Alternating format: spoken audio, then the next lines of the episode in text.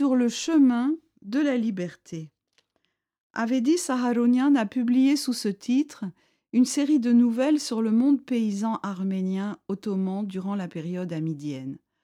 Entre massacres turcs et razzias kurdes, comme dans cette nouvelle La voix du sang, quelques Arméniens résistent, les Haïdouks. La traduction française de Léon Ketcheyan et Robert Dermerguerian est publiée aux éditions Parenthèse. Bardot se leva dès l'aube et se signa. Il prit son panier et quitta le village en se dirigeant vers la grange pour aller donner le foin du matin aux bêtes. La veille au soir, Bardot avait appris la nouvelle du meurtre de Horig l'aveugle. Le crime avait eu lieu en plein jour. Bardot pensait que c'était là un juste jugement de Dieu. Collaborateur d'un grand ponte, Horig l'aveugle était devenu le bourreau de ses voisins et de ses compatriotes arméniens. Il était pire que le gendarme turc ou le brigand kurde. Et qui pouvaient bien être euh, les tueurs? Qui que ce soit, que Dieu leur apporte son aide, dit Bardot en finissant sa pensée à haute voix. Bonjour, Bardot. Confus, Bardot se troubla. Euh, que Dieu te garde, Mesto. C'était le veilleur kurde du village, et Bardot n'avait pas remarqué sa présence en prononçant sa dernière pensée à voix haute. J'espère que tu n'as pas fait de rêve désagréable cette nuit, Bardot. Tu parles seul Un mauvais rêve, non, Mesto. Je prie en marchant. Je murmurais seul. Le jour passe, et le méchant avec, pensa Bardot en s'éloignant. S'il pouvait y en avoir encore un autre qui nous débarrasse de ce brigand. Cette idée concernait Mesto, lequel était censé être le veilleur de ce village, mais grâce à la protection des autorités, il pouvait agir à sa guise. Devant lui, les villageois tremblaient ou lui souriaient, mais le maudissaient toujours dans leurs pensées, en continuant à exécuter tous ses caprices. La porte de la grange grinça quand Bardot l'ouvrit. Il entra, et soudain, ses mains s'étant affaiblies, le panier tomba de son épaule, et son visage pâlit. De frayeur, il marcha à reculons, bouche bée, les yeux fixés, s'appuya contre un mur et regarda, muet, en retenant son souffle. Sous les bottes de foin, au même instant, de tous les recoins de la grange, des dizaines d'inconnus, armés de la tête aux pieds, l'épiaient, comme s'ils attendaient que Bardot parlât. Mais ce dernier restait silencieux, il n'avait plus de voix. La lueur des armes et des dizaines de regards l'avaient complètement assommé et aveuglé. D'où Jésus Bardot se signa. Nous ne sommes pas des ennemis, mon frère, dit le chef en se levant et en s'approchant de Bardot. Nous sommes des gens comme toi, des chrétiens arméniens, comme toi, ne crains rien. Les autres souriaient. En guise de réponse, Bardot recula davantage comme s'il essayait de pénétrer dans le mur, de se couvrir et disparaître. Le chef mit aimablement la main sur son épaule. N'aie pas peur, nous ne sommes pas tes ennemis, mais des amis. On est seulement contre les brigands. Horig, pensa Bardot. Mais involontairement ce nom fut prononcé à haute voix sur ses lèvres tremblantes. Alors, tu en as entendu parler? C'est bien, c'est nous. Ouais, j'en ai entendu parler, mais, mais Dieu m'est témoin. Ouais, ça m'a fait plaisir. Ça, c'est bien, continua le chef. Nous sommes donc tombés sur un homme fiable. Alors écoute, ça fait deux nuits que nous marchons sans arrêt. Nous nous reposerons dans ta grange pour aujourd'hui, mais nous avons très faim. Notre route est longue et nos missions nombreuses. Cours vite au village nous chercher des provisions de pain, autant que tu pourras, pour que nous en emportions avec nous. Dès que la nuit tombera, on reprendra la route en te bénissant, toi et ton foyer. Oui, oui, je vais chercher du pain. Bardot tendit une main tremblante vers la porte et voulut sortir aussitôt. Attends s'écria le chef.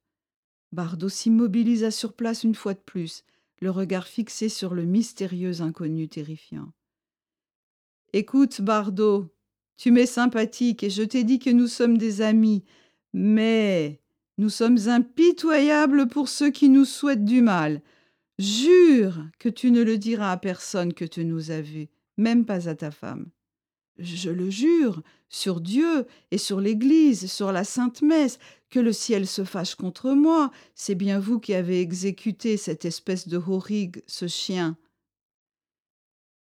Ne cours surtout pas en sortant de la grange. C'est bon. Marche en toute tranquillité comme si de rien n'était. D'accord. Pareil sur le chemin du retour, tu marcheras calmement. Mets le pain dans ton panier, pour que personne ne se doute de quoi que ce soit. D'accord, d'accord, tu as raison, je suis votre homme. Bardot tendit de nouveau la main vers la porte. Attends encore. N'oublie pas ton panier ici, remplis-le de paille pour qu'on ne se doute de rien. Bardot se pencha, emplit le panier, le prit sur le dos et sortit. À peine s'était-il éloigné de la grange qu'il se mettait déjà à marcher plus vite, puis se mettait presque à courir. Essoufflé, il avançait dans les rues étroites et tortueuses du village, en se disant qu'il ne devait en souffler mot à quiconque. Je ne le dirai pas, je ne le dirai pas, répétaient doucement ses lèvres. Mais en entendant son propre murmure, il devenait furieux contre lui-même et rongeait alors ses lèvres se taisait un instant, continuait à courir en se courbant sous le poids du panier, puis se répétait encore Je ne suis pas près de le dire. Oh que non, je ne le dirai jamais. Pourquoi cours-tu, Bardot? C'était encore Mesto. Et Bardot se mit à trembler sur ses jambes. Moi? Mais je ne cours pas, je vais au pain. Comment ça, tu ne cours pas? Tu es fou? Bardot perdit complètement la tête. Ce sont des démons que tu as vus dans la grange? Non, non, c'est pas des démons, et je ne cours pas. Crois-moi, je ne cours pas. Pourquoi est-ce que je devrais courir? Tu vois, je marche tranquillement. Il s'éloigna précipitamment. Debout, Mesto regardait cet homme confus qui, courbé sous le poids de son panier, courait sans cesse en murmurant quelque chose. Le visage de Mesto prit une expression maligne et mal intentionnée. Il regarda autour de lui d'une manière douteuse, puis changeant de chemin, il se dirigea vers les granges. Essoufflé et pâle, Bardot vida son panier et entra chez lui. Il sortit la jalle à pain et posa son pain à côté. Étonné, sa femme l'observait. Bardot? Bardot la regarda d'un air suppliant et, en guise de réponse, lui posa le doigt sur les lèvres pour lui demander le silence.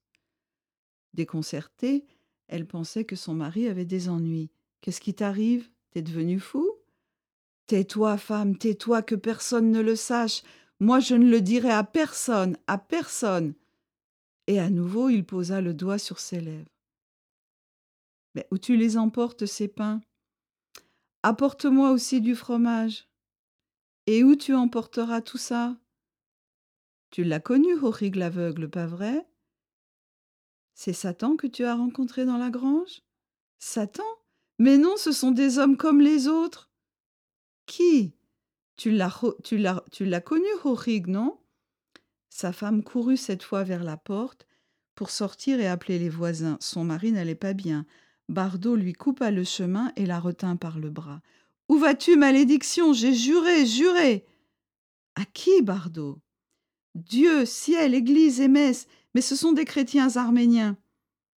De peur et d'émotion, sa femme se mit à sangloter et se blottit devant la porte.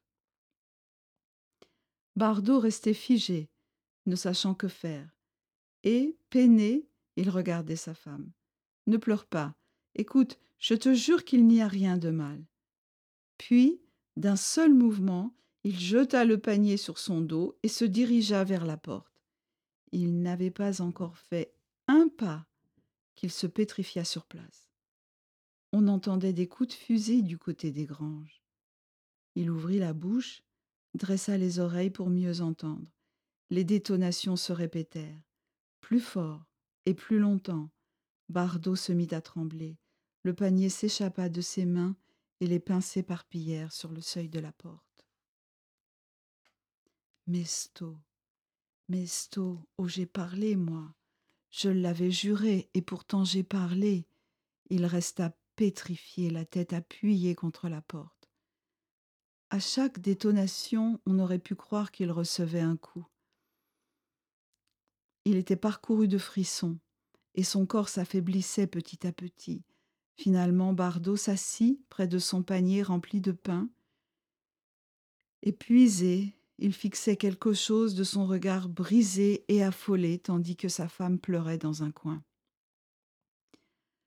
Les bruits de voix se multipliaient, et l'on entendait des pas dans les rues, cependant qu'au dehors, les fusils crépitaient sans cesse. Il semblait presque que le village entier s'écroulait. Mesto, c'est Mesto, c'est lui, ce chien, grognait Bardot. Il se tenait tantôt la tête entre les mains et tantôt se frappait la poitrine, tandis que des larmes coulaient abondamment de ses yeux. Les cinquante soldats de la garnison avaient entouré la grange de Bardot où se reposaient les douze haïdouks. Un combat inégal et désespéré avait commencé. Autour de la grange, cinquante fusils crépitaient ensemble de tous côtés. La fumée couvrait tout, et déjà quelques sifflements de balles se faisaient entendre avec des injures et des grondements. Rendez-vous hurlait le commandant de la garnison, pour la dixième fois peut-être. La grange vibrait comme un monstre et hurlait comme enragé. Ses fusils détonnaient et leurs balles sifflaient aussitôt. Regroupez-vous cria l'officier. Les soldats se rangèrent autour de lui. Avec moi, vers la porte, en avant Baïonnette au canon pour liquider cette poignée d'infidèles En avant Le détachement chargea comme un seul homme, et au même instant, la porte s'ouvrit comme pour recevoir les ennemis. Mais une pluie de balles arrosa les assaillants. La première ligne tomba, tandis que les autres se dispersaient à nouveau. La porte de la grange se referma aussitôt. Trouillard, froussard hurla l'officier à ses soldats. Nouvelle attaque, nouveau massacre et nouveau repli. La grange semblait être un fauve enragé et l'on aurait pu croire que quiconque s'en serait approché serait tombé raide mort. Il y eut un arrêt des hostilités durant un moment. Les assaillants étaient confus, alors que les assiégés ne donnaient plus signe de vie. Le combat avait commencé au matin, il était déjà midi, et son issue n'était pas encore évidente. Le commandant de garnison réfléchissait et soudain, ses yeux brillèrent.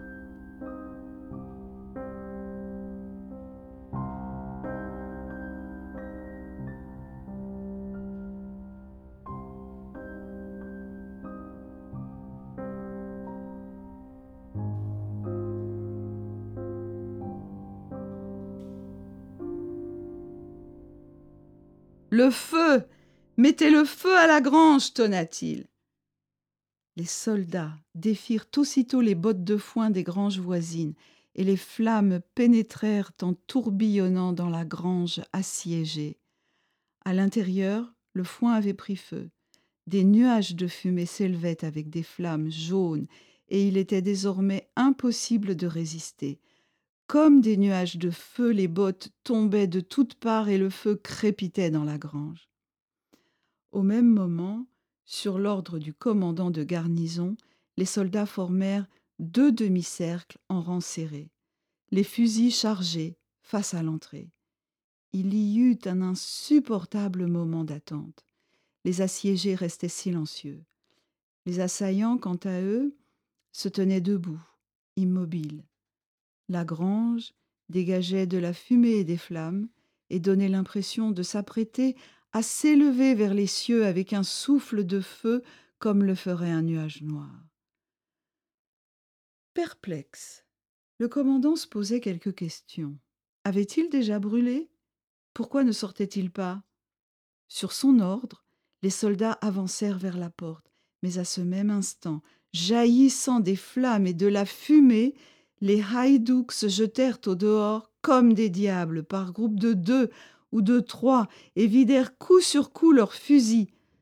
Les premiers tombèrent juste devant la grange, sous une pluie de balles turques, mais les autres passèrent sur le cadavre de leurs camarades, à travers la fumée et les balles, et coururent vers le cercle de baïonnettes pour se frayer un chemin. Ils étaient terrifiants, entièrement noircis par la fumée, cils et cheveux roussis, les vêtements de certains fumaient ou se consumaient encore, le visage et les mains de certains étaient brûlés ou craquelés. Ces gens que l'on avait avortés du sein du feu semblaient être des flammes léchantes et destructrices, des gens qui, après avoir enlacé le secret de la mort, couraient vers l'ennemi en vidant leurs fusils de tous côtés. Il était impossible de résister à l'élan démentiel de ces diables enragés. Les Turcs, pris de panique, reculèrent.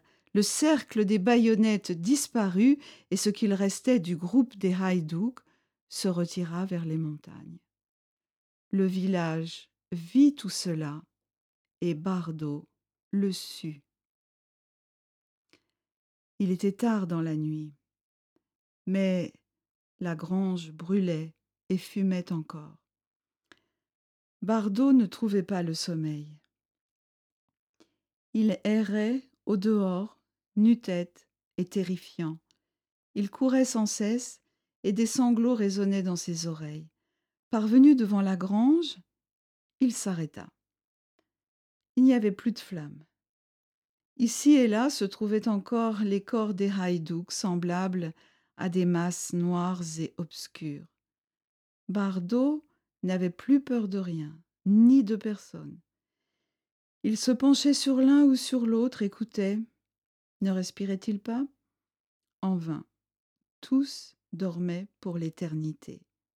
La douleur au cœur et la malédiction aux lèvres. Deux corps géants, aux larges épaules, étaient tombés l'un sur l'autre comme une paire de peupliers fauchés par la tempête. Bardot regarda. Le corps enfoui frémissait, bougeait en essayant de se dégager et s'efforçait de se traîner. Bardot s'approcha en tremblant, le libéra, le prit sur l'épaule et marcha dans l'obscurité vers sa demeure. La lumière trouble de la lampe à huile vacillait dans la masure. Bardot s'était penché sur le visage blême du blessé et le regardait avidement, comme s'il attendait de ses lèvres muettes sa sentence suprême. De l'eau. Bardot approcha de l'eau vers ses lèvres. Je. Où suis-je? Chez un ami, sois tranquille. Amis Il n'y en avait pas dans ce village. Traîtres, tant pis pour eux, ils ne comprennent toujours pas, soyez maudits. Bardot frissonna, sans broncher. Mes camarades Ah Je ne suis qu'une grue attardée. Des lieux lointains, mon aile s'est brisée. Je ne peux plus, je n'en peux plus. Qui es-tu? Moi, le pain, c'est Mesto, j'ai eu peur, mon Dieu, j'ai eu peur, mais je ne vous ai pas vendu. Je suis Bardot. Bardot, Bardot. Le blessé tourna la tête et se tut. Bardot se couvrit le visage de ses mains et se mit à sangloter. Je ne suis pas un traître, non. Le blessé n'entendait déjà plus. La lumière de la lampe vacillait, les reflets jouaient sur le visage majestueux et blême du martyr pendant que Bardot sanglotait et sanglotait sans cesse.